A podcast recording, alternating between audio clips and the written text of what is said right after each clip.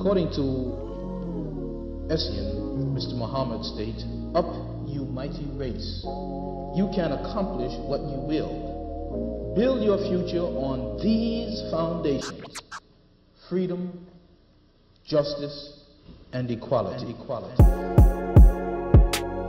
Igual. Olá, bem-vindos a mais um episódio de Igual. O tema deste mês são os direitos humanos e uma das nossas convidadas é repórter da RTP, criadora e host de alguns programas da estação, costuma andar de um lado para o outro com o Festival da Canção, sempre em trabalho, e é autora do projeto Só Que Não, um podcast nas plataformas de áudio e um programa na RTP Play, e que, tal como aqui, procura abrir espaço e refletir sobre temas que moldam os nossos dias. Olá, Joana. Olá, muito obrigada. É exatamente isso. É isto? É exatamente Acertamos. isto. Sim, sim, sim. Tanto Fizeram no uma que costumas fazer como, no, como na descrição do programa. Sim, completamente. A Ok. ideia é precisamente essa. Eu, eu sou essa pessoa, sou a pessoa que faz o Festival da Canção, que é só entertainment puro e duro, e depois sou aquela que de repente navega nesses assuntos dos direitos humanos. Sim, é estranho, mas é, mas é verdade. Olha, ah, queríamos começar pela descrição do Só Que Não, no Spotify, onde escreves que o projeto nasceu da vontade de quereres dar mais espaço às vozes dos outsiders, dos que não se enquadram por não pertencerem, à primeira vista, ao que a sociedade encara como sendo o normal. Mas essa vontade de o fazer surgiu de onde? Olha, eu eh, sempre trabalhei em entretenimento e houve um ano, já não sei qual é que foi, acho que foi 2016, que fui a uma conferência que é promovida pela, pela EBU, que no fundo é a União das Televisões Públicas da Europa.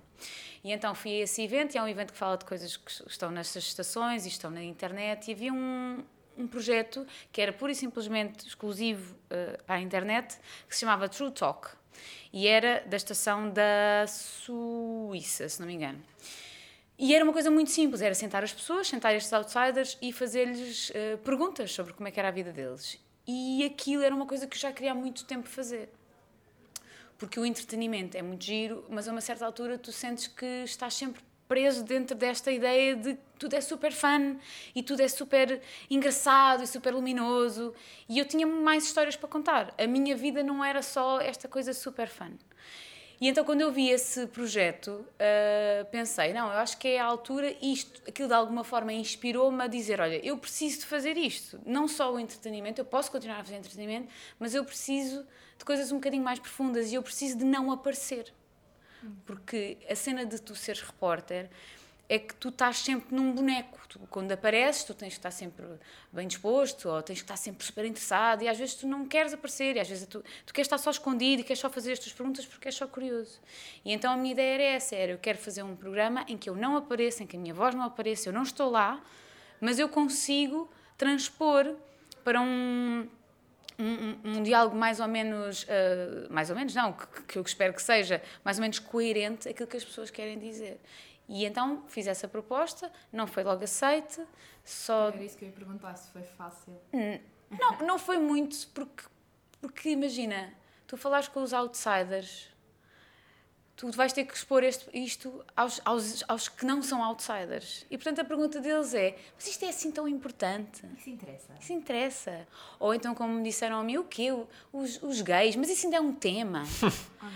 Ah, e é tu teres que explicar, para já teres, teres, que, teres que engolir em seco, não é? E explicares, não, não, isto é um tema, estes outsiders existem, porque há muito esta, esta ideia de que os gays são bem tratados, os- as pessoas que não são brancas são bem, são bem tratadas. Porquê é que estamos a insistir nisto? Falar sobre isto é, é um bocado dramatizar esta questão. E então é um bocadinho o que eu tive a fazer foi um bocado esse processo de é, é vamos, vamos primeiro entrevistar estas pessoas e depois logo vês se efetivamente a coisa te diz ou E não. foi aí um processo de, de ouvires essas coisas e desviares-te. Sim, e, e depois, é, como eu faço parte da comunidade LGBT, é uma coisa que é, que é quase pessoal.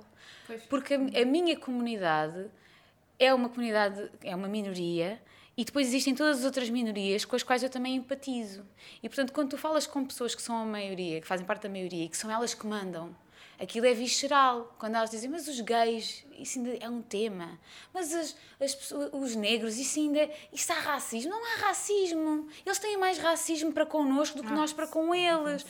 E então é a tua inglês em seco e pensares assim: o que é que é importante? O importante é levar este projeto para a frente. Ok, então eu, eu estive em reuniões, assim numa mesa como a que nós estamos aqui agora, que é assim longa, só com homens. Era eu e só homens mais velhos, que são geralmente as, as pessoas que mandam. E então é: eu tenho que convencer estes homens todos que estas pessoas que não lhes dizem nada que são importantes. E então foi um bocado fazer esse pitch. E era, ok, vamos fazer este programa, ok, esse programa é fixe, mas quanto é que ele vai custar? E o Só Que Não não custou nada, porque o Só Que Não foi todo feito com, com coisas que havia dentro da RTP.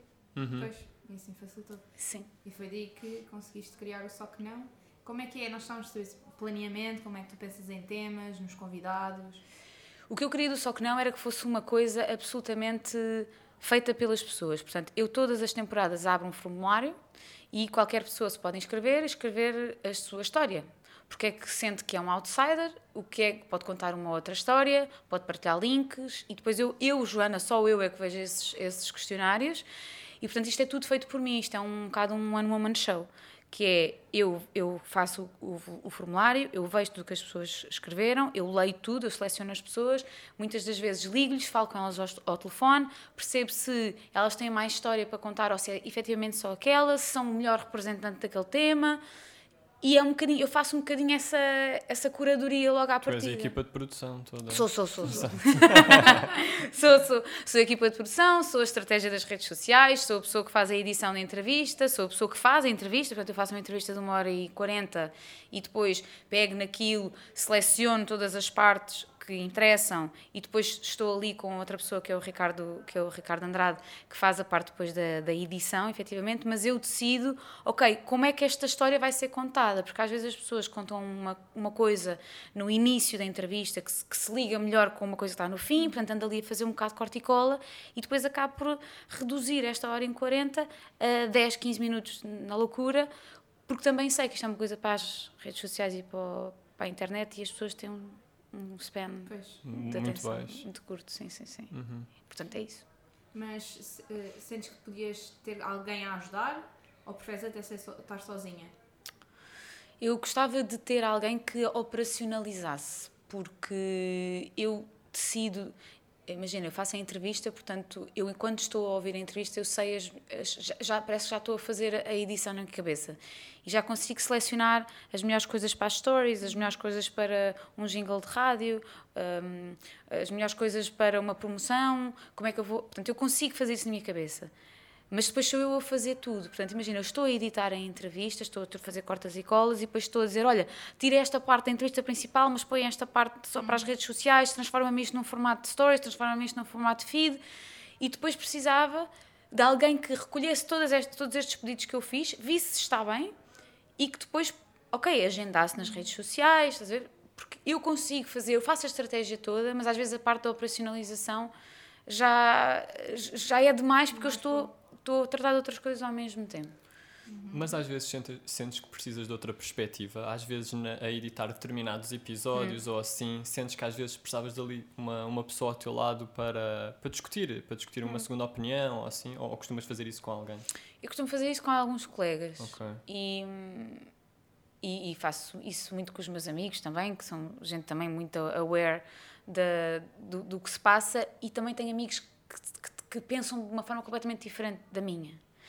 Ou tenho o meu pai. Há pessoas que me, me, me transportam para a realidade que não é a minha. E é tipo, ok, o que eu tento fazer com todas as, as conversas do Só Que Não é como é que isto seria explicado e aceite por uma pessoa que não sabe nada disto. O, o, o melhor exemplo que eu tenho disso é, por exemplo, a entrevista sobre o poliamor. A maior parte das pessoas não, não, não vive em poliamor, em relações poliamorosas. Eu não vivo numa relação po- poliamorosa. Portanto, a maior parte das pessoas vão ser anti aquilo, porque as pessoas, ai, mas o poliamor são pessoas promíscuas que têm várias pessoas, elas querem ao melhor de todos os mundos.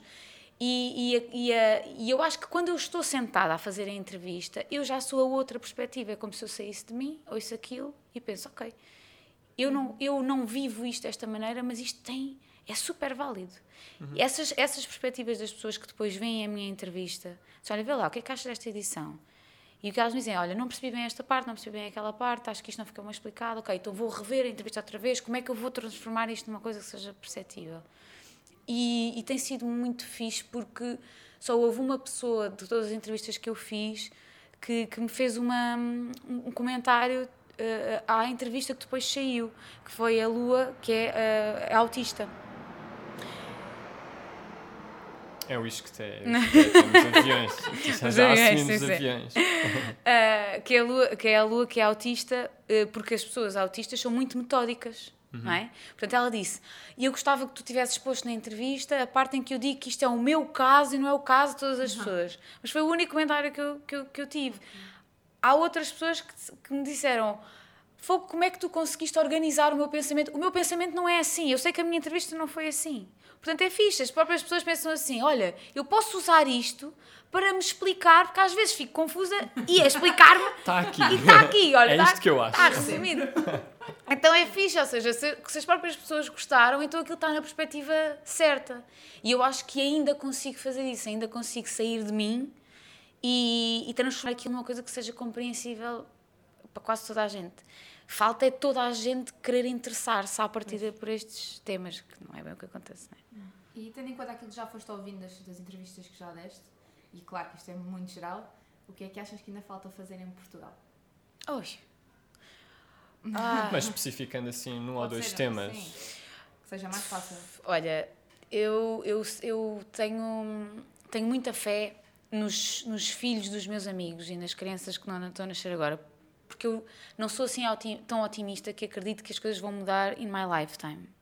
Acho que nós estamos a educar estas novas crianças que estão a nascer para efetivamente começarem a ser cada vez mais tolerantes. Em Portugal, acho que, que, que falta, falta coragem para nós uh, eliminarmos absolutamente todos os, todos os discursos que são discriminatórios.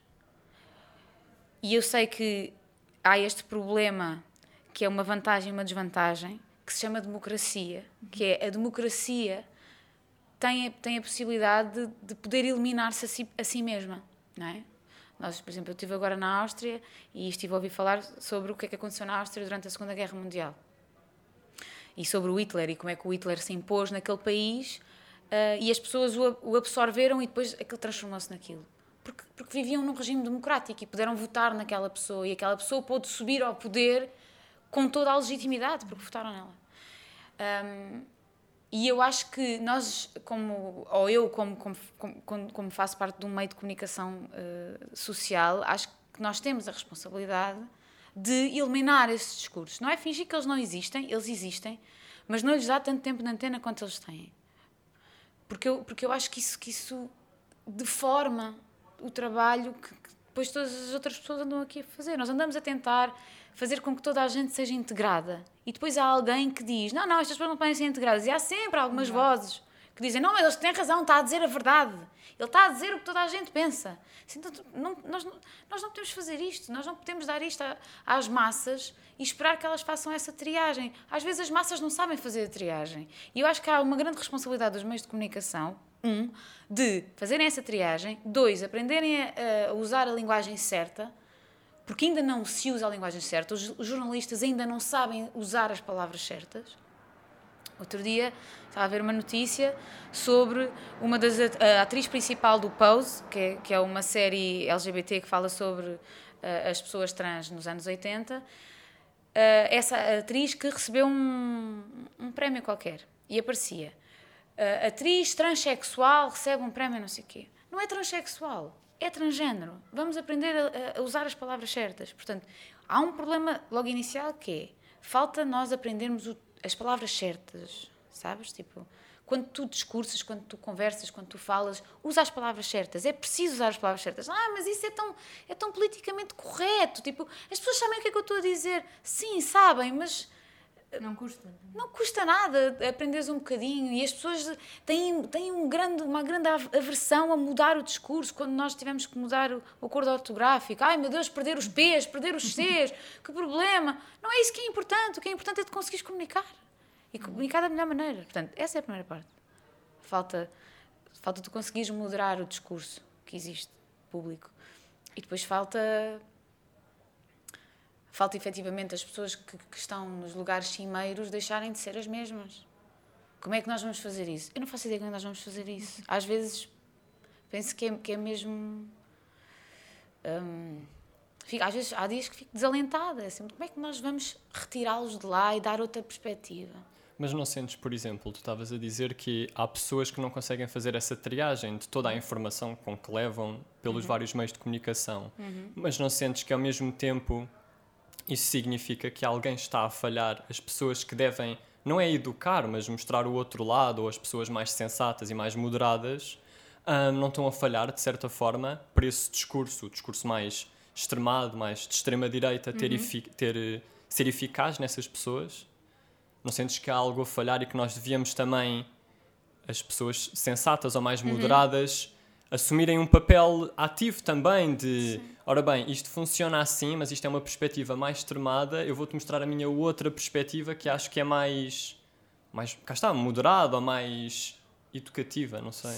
Percebes o que eu quero Sim, dizer? percebo, sim. Eu acho, eu acho que as pessoas confundem eh, esse, esse discurso extremado, porque é sempre um discurso muito popularucho, não é? Seja, Exato, que é, sempre- vende. é um discurso muito popularucho. E as pessoas confundem esse, esse, esse- essa coisa popularucha com a convicção e, e acreditar e, e, e- funcionar com essas ideias de uma forma visceral e defender e não sei o quê. E depois tu tens a parte da esquerda, moderada, que tenta não, não ser assim, ser mais razoável, ser mais eh, adulta, às vezes. E as pessoas confundem isso. É a pessoa que está a ter um discurso mais popularucho não acredita mais, não, não está mais apta a defender aquela ideia porque parece que é mais forte. E é- acho que é aí que as coisas falham. E que falhou sempre. Todos os ditadores apareciam sempre muito inflamados. Não é? E as pessoas pensam, uau, isto é, confundem aquilo com Garra. força, garra, aquela pessoa vai- vai-me defender. E depois tens o outro lado que tenta não, não fazer isso dessa maneira. Mas a verdade é que quando faz, também é descredibilizado. Portanto, eu acho que as pessoas que, ac- que acreditam no discurso da extrema-direita não são pessoas que levassem a sério um discurso mais inflamado da parte da esquerda. Porque depois tens aquela coisa do. Aquele senhor que disse que as senhoras da- do, do bloco de esquerda eram histéricas, sabes? É tipo, vamos, vamos descredibilizá-las. Ou seja, eu acho que a esquerda, eh, a esquerda moderada, ou todas as pessoas que são mais sensatas e que não são esquerda, mas não são aquela extrema-direita, o discurso inflamado talvez não resulte, porque elas não estão a falar para as mesmas pessoas. Mas ao mesmo tempo eu ponho-me no lugar dessas outras pessoas. Eu não sou, as não sou um eleitor da extrema-direita, obviamente. Ok, sim, sim. Ahm, mas eu ponho-me no lugar delas e eu às vezes estou a, estou a ver discursos ou, ou entrevistas de pessoas que pertencem a esse bloco Yeah. e eu penso, pá, eu percebo como é que estas, porque é que estas pessoas vão votar, porque estas pessoas, porque aquele, aquele senhor ou aquelas pessoas estão a falar para mim, Uhum. estão a falar com uma linguagem que eu percebo e estão a tocar em pontos que nenhum dos outros partidos, dos outros movimentos tocou Sim. porque e sentem-se esquecidas. Eu acho que muitas das pessoas não são nem nazis, nem. nem algumas são racistas, outras, outras não, não sei, mas eu acho que é mais por estarem a tocar em áreas da vida dela, da vida delas, que, que, que outros partidos e que outros movimentos não tocaram. Sim, é verdade. Eu acho que se calhar às vezes outros, os outros partidos intelectualizam muito os temas. Exatamente, é? exatamente. E depois torna, torna uma coisa quase. Não, não sei se elitista, mas, Certo. mas chegar, chegar a essa Yeah. informação, percebes? É difícil chegar a essa Afasta informação. as pessoas. É difícil compreender. Sim, sim, sim, sim. Sim, eu acho que isso tens razão. E acho que isso é um erro. Por isso é que eu acho que cada vez mais as pessoas mais jovens, que já têm uma linguagem da internet, que é uma, lingu- uma linguagem simples e imediata, que tu com- consegues compreender rapidamente, deviam começar cada vez mais a participar na política. Porque nós temos que sair, temos que sair dessa ideia de que a política é enfadonha e que é complexa e que é uma chatice e tem que ser em imensos plenários e imensas votações. Não, é importante. A política é aquilo que transforma as nossas vidas no dia a dia.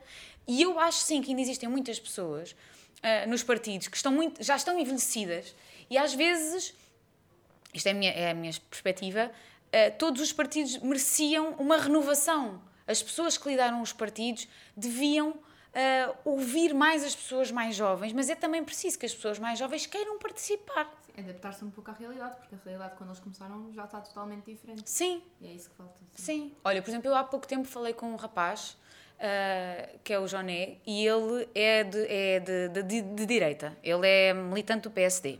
E ele disse-me, quando, quando apareceu a Iniciativa Liberal, que ele ficou muito contente porque queria. sente que o PSD está muito envelhecido. Então apareceu a Iniciativa Liberal, ele, ele é uma pessoa liberal e pensou: ok, deixa-me cá ver como é que é este partido. E depois ficou muito desapontado, porque a Iniciativa Liberal é muito apontada para os empresários, aquilo é muito direcionado para ali. E ele tem uma perspectiva social, embora de direita, da política como ela deve ser. Ele diz: falta, faz falta um partido intermédio entre o PSD, que está envelhecido, e a Iniciativa Liberal. Porque eu não me revejo nem num nem noutro.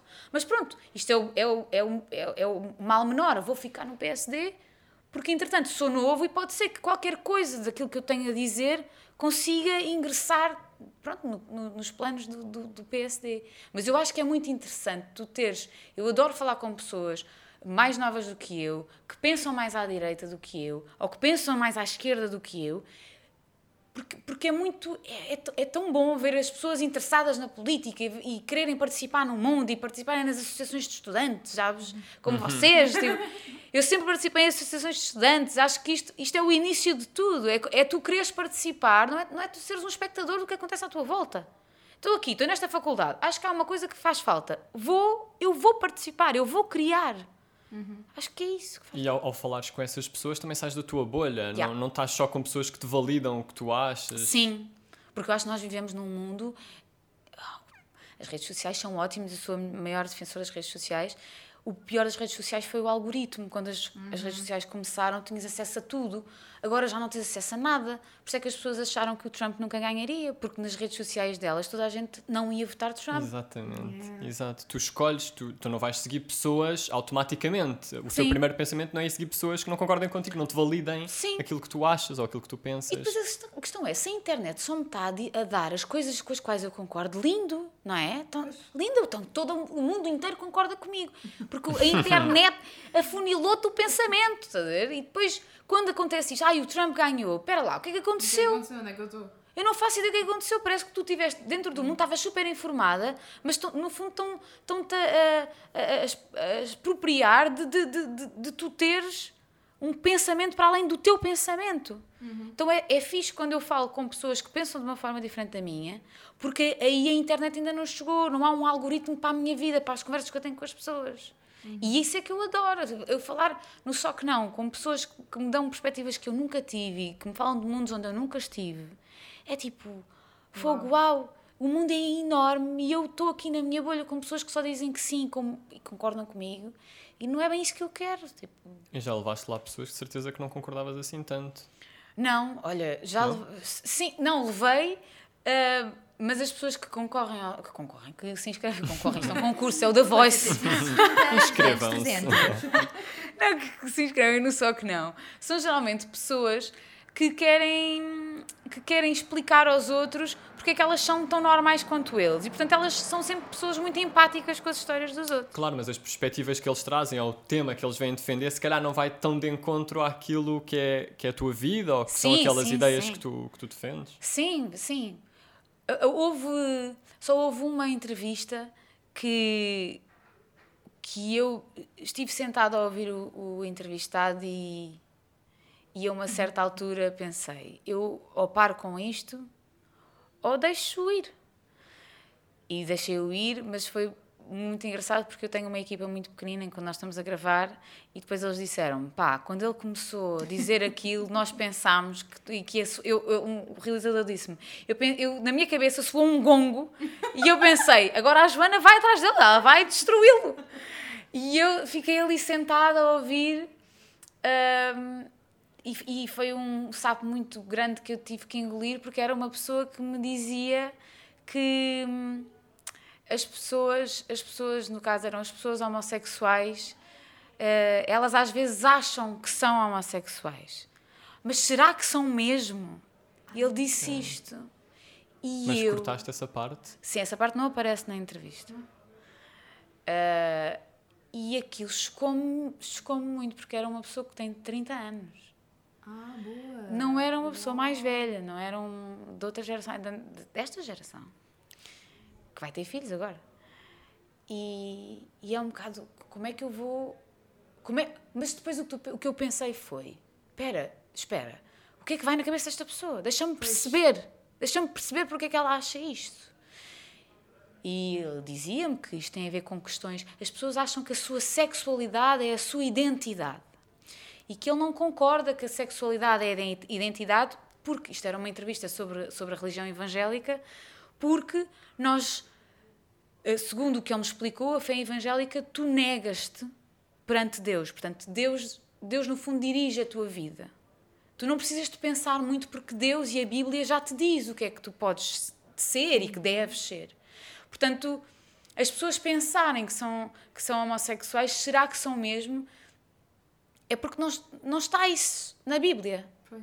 Não está isso que, que isso seja uma opção. Então, como é que as pessoas, na cabeça dele, como é que as pessoas acham que são se isso não está lá escrito?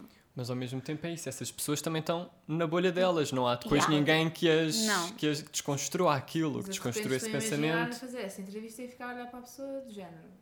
Como é que isto, como é que eu vou dar a volta, não é? Quer dizer, Não, mas, mas, mas e eu, tent, e eu tentei fazer perguntas que é, ok, então, mas, então na fé evangélica um homossexual não pode participar na missa? Ou não pode fazer, ser evangélico? Ele disse, não, não, pode, pode ser evangélico. Ah, e pode participar e pode fazer parte. Mas ele tem que perceber o que é que é melhor para ele. E, e- e isto é exclusivo, isto exclui-te. Eu sou homossexual e eu acredito na fé evangélica. Mas na verdade, até que ponto é que esta congregação me vai aceitar como eu sou? Eu vou continuar a dizer que sou gay. E vocês vão me aceitar? Porque eu sei que na Bíblia não está, mas eu concordo com tudo o que está na Bíblia. Mas esta parte não corresponde.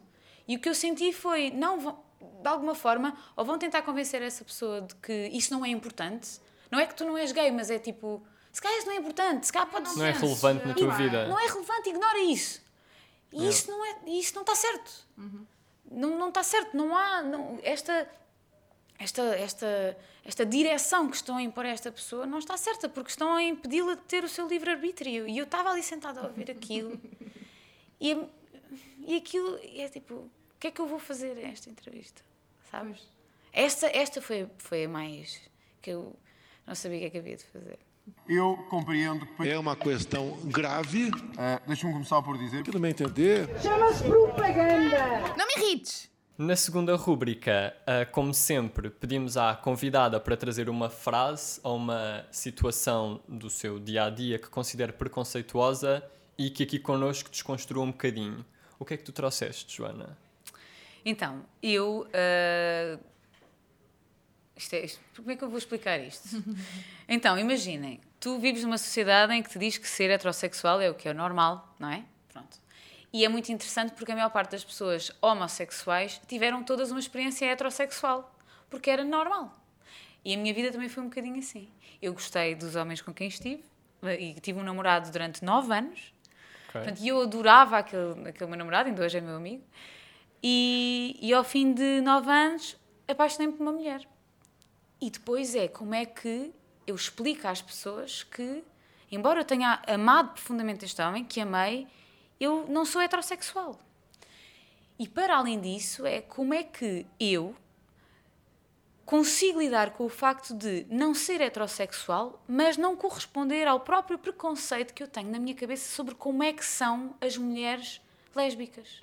Porque para mim, que vivi num mundo heteronormativo até aos 24 anos, eu não conhecia uma pessoa que não fosse heterossexual, portanto não tinha amigos gays, o meu grupo era todo pessoas heterossexuais, e então na minha cabeça as mulheres lésbicas eram todas mulheres muito grandes, fortes, machonas, ok?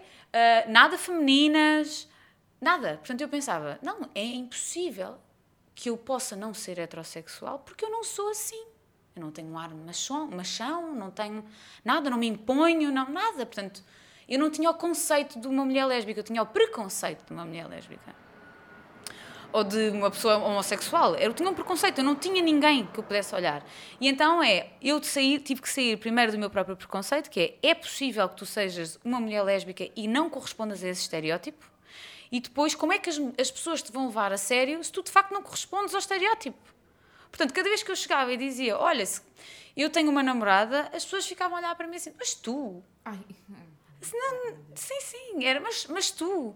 Disse, Porque não "Sim." correspondias. porque não correspondia. Mas primeiro eu sabia, eu própria tive que sair do meu preconceito, que é Não, eu tenho que assumir isto para mim própria porque, porque é isto que eu sinto e não vou corresponder. E era sempre isto que acontecia, que era quando eu dizia, tenho uma namorada, era tipo... E as pessoas, durante muito tempo, eu tinha 24 anos, as pessoas perguntavam, não, espera, mas tu namoraste com um homem, mas tu não és bi.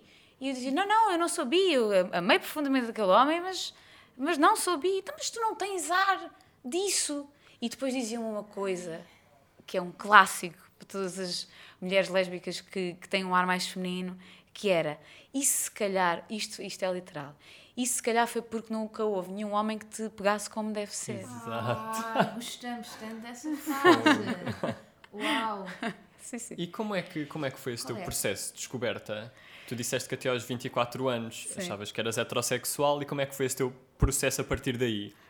Foi uma coisa, foi uma coisa problemática dentro de ti? Foi uma coisa mais saudável que encaraste com, com naturalidade? Eh, Não, eu não encarei com muita naturalidade porque eu não, não tinha esse conceito, eu não tinha ninguém. E, e, e é- foi um processo que eu pensei, isto vai ser muito solitário. Se eu de facto sou isto, não há ninguém à minha volta, eu não posso falar com ninguém porque, quer dizer, ninguém percebe nada disto, eu também não percebo nada disto. Então tu sentes-te um bocado desamparado. E, e eu, isso aconteceu, eu fui, fui para, para a Restart, eh, tirar um curso de realização e lá conheci uma, uma rapariga que eu percebi que ela podia ser lésbica e pensei, olha, pode ser a primeira pessoa lésbica que eu estou a conhecer, espetáculo, nunca tinha conhecido ninguém. É mesmo uma cena alien. Tu sentes-te alien. Exato, super, super sozinha. Tu sentes-te alien e sentes-te super sozinho e depois vês alguém parecido contigo, é tipo, bom, tipo, pode ser que...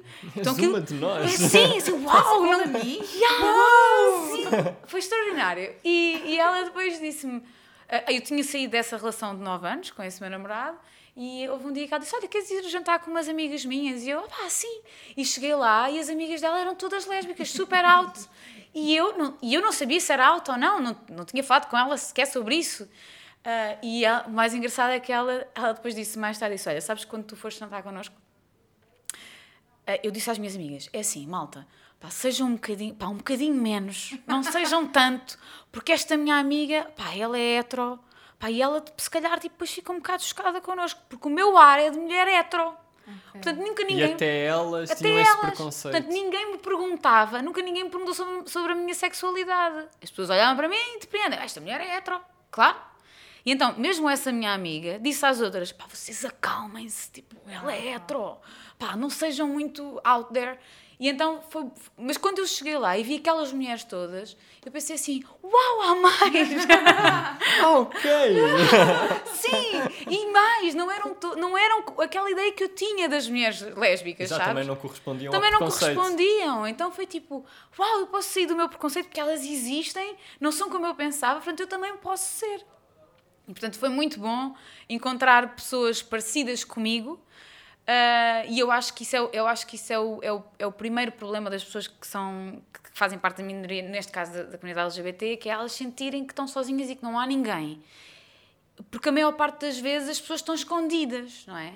Porque as pessoas como eu, que aparentam ser heterossexuais, é- é- elas não veem as outras. E as outras também não me veem a mim. Portanto, nós estamos todos escondidos. Portanto, se eu não abrir a boca e não disser, não, eu sou casada com uma mulher, as pessoas depreendem que eu, que eu sou hetero. Mas eu tenho, eu, Joana, como tenho este ar muito feminino, tenho, eu tenho sempre que fazer esse disclaimer. Porque as pessoas perguntam, então e o teu namorado? E eu tenho que sempre dizer não. E depois, sempre que eu digo, ainda hoje, 10 anos sobre, ou qui- ou 11 anos sobre esse momento, sempre que eu digo, eu tenho uma namorada, eu tenho, uma- eu tenho uma mulher, eu sinto sempre que estou sempre a fazer um novo coming out.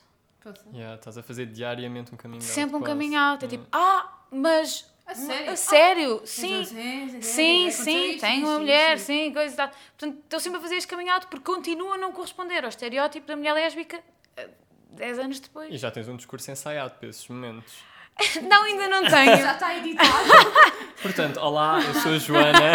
Sim, não, ainda não tenho, mas é, às vezes é engraçado ver o, o, o choque das pessoas e elas a tentarem controlar o choque, Sim. Sabe? Depois ficam, eh, ficam ali. Ah, esta reação. Bem. tem. Sim, e depois tenho pessoas que anos depois me dizem coisas como: Ah, não, porque tu quando me disseste aquilo, que tinhas uma namorada, foi um bocado para me chocar. Assim, não, dude, não É foi. só, é só a realidade. Sim, é tipo, tu dizes, eu tenho uma namorada que é a Madalena e eu digo a mesma coisa. Não é para te chocar.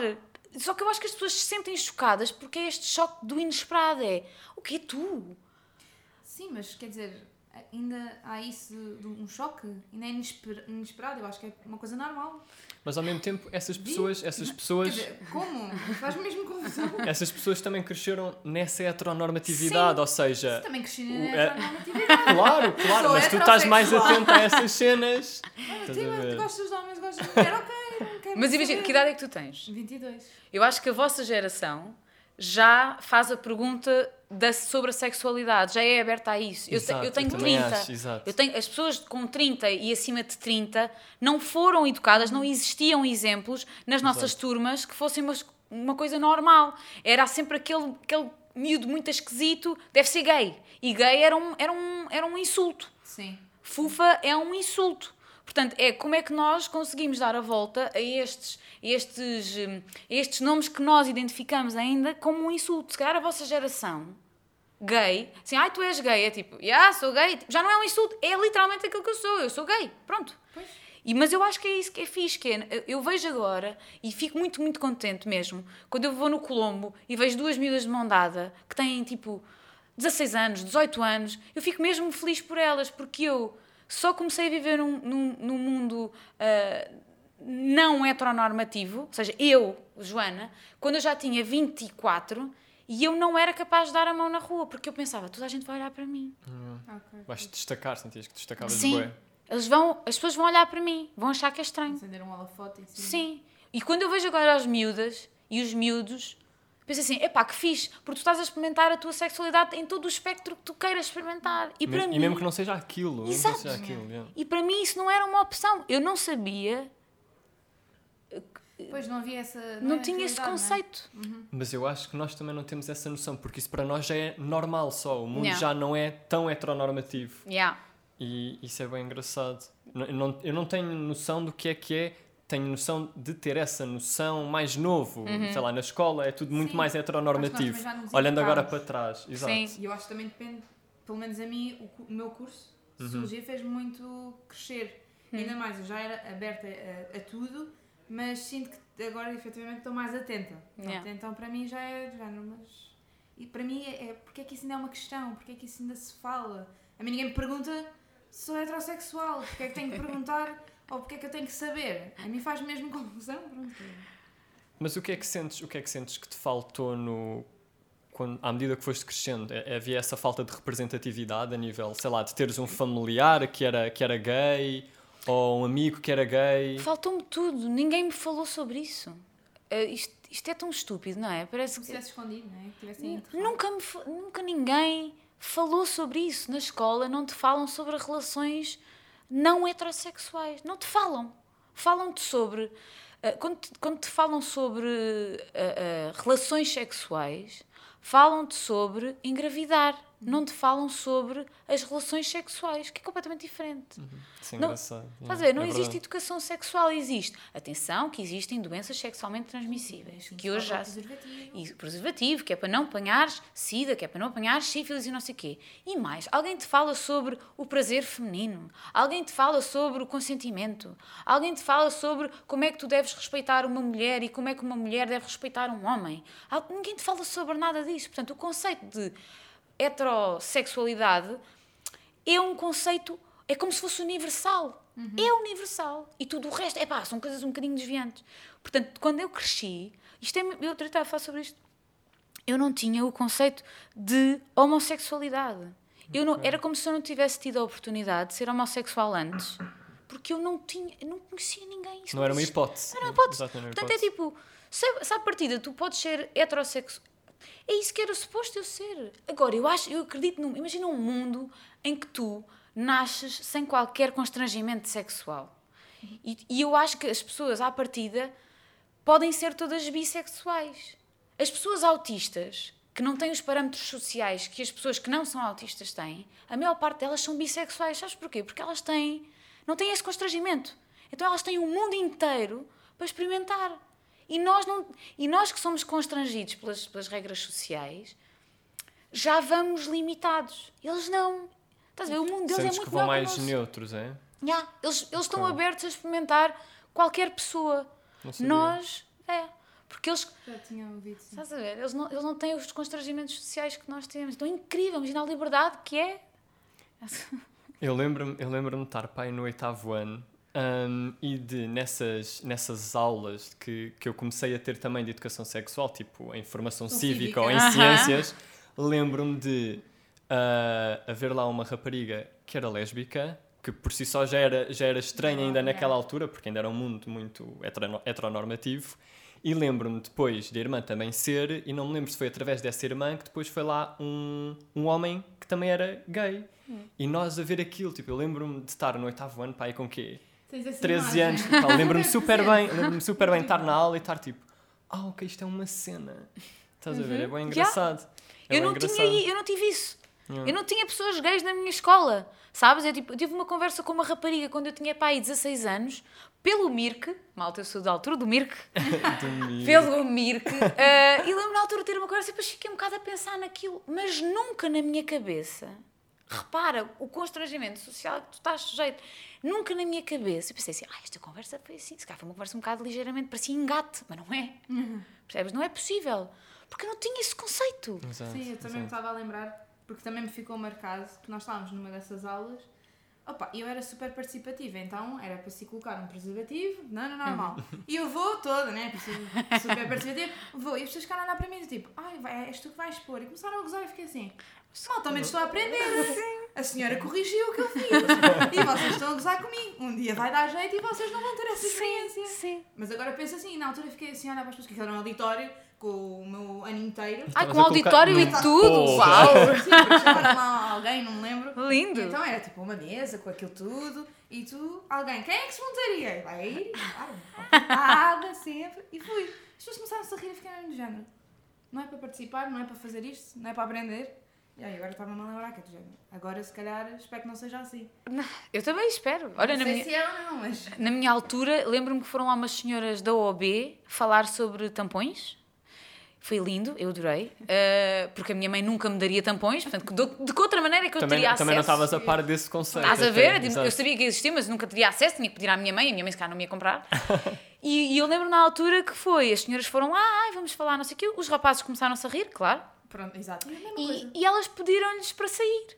E hoje em dia eu penso assim, e é por isto que os homens não sabem nada sobre o período. Porque quando entram as senhoras, "Agora vamos falar sobre o período, mas coitados, os senhores não podem ouvir isto, os rapazes não podem. Então, os rapazes saem. Não Não é saem. educar, não. Não, não saem. Ai, disseram isso? Sim, sim, eles saíram. Eles saíram todos. Ah, saíram Começaram a rir, então, olha, eles não vão perceber e não. Sim, sim. Ah, então saíram todos. ok. Isto é um assunto só de mulheres, não é um assunto só de mulheres. Exato, vocês exato. vão, a maior parte de vocês vão casar com mulheres, elas vão ter o período. E vais E ter que ir às compras com Não sabem o que é que fazer. escândalo. Exatamente. Estás a ver? E se calhar, eu acho que há uma série de coisas que eu espero que tenham evoluído desde, desde que eu andei na escola. Em relação também aos direitos humanos em si, não Uhum. só eh, às questões LGBT e sexuais, também sentes que na tua altura faltou isso? Sim, não, na minha altura falava-se- falava-se de, falava-se de racismo, sempre se falou de racismo, não é? Uhum. Eu acho que sempre se falou de racismo, mas é sempre aquela coisa do, daquela, daquela imagem das criancinhas todas de mão dada, uma, uma é preta, uma é branca, uma é amarela, uma é azul, uma é não sei quê. Pronto, e era isto, era tipo, tu sabes, tipo, aí é muita chunga nós não sermos, pronto, dizermos mal, somos brancos, dizemos mal dos pretos, somos pretos, dizemos mal dos ciganos, nós sabemos, temos esse conceito que é mau. Mas era uma coisa assim um bocado vaga. Falava-se. Eu lembro Passava assim. Sim, passava, é tipo, É, não falar, sejas falar, racista. Não sejas racista. Ainda hoje, tu sabes que ser racista é mau. Mas a maior parte de nós é racista. Toda a gente é racista. Mas tu sabes que é mau se disserem assim, tu és racista. Tu dizes, Não, eu, eu." racista. Não, nem pensar. E eu entrevistei um rapaz que é o Daniel, que é negro, e ele diz: toda a gente em Portugal sabe que ser racista, se te chamarem és racista, tu sabes que aquilo é mau. Mas não deixas de ser racista, só não queres é que te chamem. Ou sabes que ser ladrão é mau, mas há muita gente a roubar, mas sabes que se te chamarem ladrão, ladrão que isto é uma coisa errada. Portanto, nós vivemos um bocado dentro de conceitos e na minha altura, eu lembro-me de estar na escola e de nós fazermos um cordão à volta da escola por Timor-Leste. Portanto, falava-se de racismo, falava-se de, dos direitos hum- humanos que estavam a ser altamente posto- postos em causa, mas, mas ficavam, ficaram todos os outros temas por, por, por falar. A deficiência. Porquê é que na escola não se fala de deficiência? Mas é isso, no caso do racismo, eu acho que também se, apesar de continuarmos a ser de uma forma geral racistas, um, tendo sempre um ou outro preconceito. Uhum. Um, eu acho que essa temática, mesmo assim, sempre foi um bocado mais falada por causa da nossa história. Sim. E eu acho que, invariavelmente, as pessoas não tinham como fugir a não falar a essa, Sim, é esse respeito que tinha que haver. Acho que é um bocado por aí. Portanto, ainda falta abordar muitos temas Sim. Desde o E início. tu já pensaste, eu há pouco tempo estava a pensar sobre isto, já pensaste todas as pessoas que estiveram na turma contigo e que são negras ouviram uma história em que elas nunca, nunca aparecem, a não ser quando falam dos escravos? Elas nunca, elas sentaram-se numa sala, falaram-lhes da história dos brancos, o que é que os brancos fizeram, o que é que os brancos conquistaram, onde é que os brancos foram, como é que os brancos evangelizaram, como é que os brancos não sei o quê, e a única vez em que aparecem pessoas negras na história é havia escravos negros. Elas não aparecem mais. No 25 de Abril, ninguém te fala das pessoas negras que fizeram a diferença eh, na- na- nas revoluções em África e na revolução em Portugal. Ninguém te fala das pessoas negras, parece que elas não existiram. Exato, Uhum. e depois no cartão de cidadão está que são portuguesas e elas não estão incluídas na, na história de uma forma menos, menos negativa, não é? Tipo, na, na loucura elas ouviram falar sobre o Nelson Mandela na África do Sul. Então, mas, Exato, mas é distante. mas não, não houve ninguém negro em Portugal que tivesse feito a diferença? Não, pois falam do Eduardo Nascimento, que foi o que nós fomos ao Festival da Canção com o Eduardo Nascimento. E, isto? E é tipo, ai não, mas nós levámos um negro ao Festival da Canção, não somos Já racistas. está, Puma. Já teve um, já está. Espetáculo, há um. Uau. Ah, Boa. e é isso que prova que tu não és racista. Opá, é,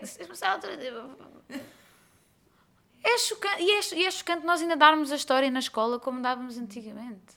Pá, repensem a história. Reescrevam a história. A história é a mesma. E a história, e a história, as pessoas falam disso, mas a história é das coisas que é mais vezes reescrita, Uhum. no sentido em que é contada por tanta gente e por tantas perspectivas diferentes, que é das coisas que é mais reescrita. Uhum. Tipo, não há coisa mais Sim, reescrita sim, sim. que a história. E portanto é é por um reescrever de outra forma É agora. escrever. É tipo. É prestar atenção, efetivamente, o que é que estão a ensinar, dar trabalho e trocar e pensar na sociedade agora o que é que faz sentido eh, estar a ensinar, não é? Sim. Não é esquecer, mas é incluir, é mostrar o outro lado. E será que esta história, logo à partida, já não foi. Já não nos foi passada de uma forma bias, ou seja, já, já, vem, já é tendenciosa. Claro, claro, Portanto, se calhar vamos olhar novamente para isto mais e. camuflada. Sim, vamos olhar é, para nós isto. escravizámos, mas pronto, a página a seguir. Sim, é tipo, mas é sempre, a nossa história é sempre assim, que é, ah, nós fomos lá, sim, é pá, pronto, fomos um bocado agressivos com os pretos, como nós dizíamos, os pretos, mas nós fizemos muito por aquela terra, porque eles estavam ali absolutamente perdidos, não sabiam o que é que haviam de fazer. É pá, é sempre esta coisa do Salvador Branco. O Salva... Pronto, tratámos um bocado mal, mas pá, nós fizemos coisas tão boas, É, não? mas pá, agora estão vamos- desenvolvidos porque nós, nós aparecemos. Sim, De nada. sim, sim. Nada.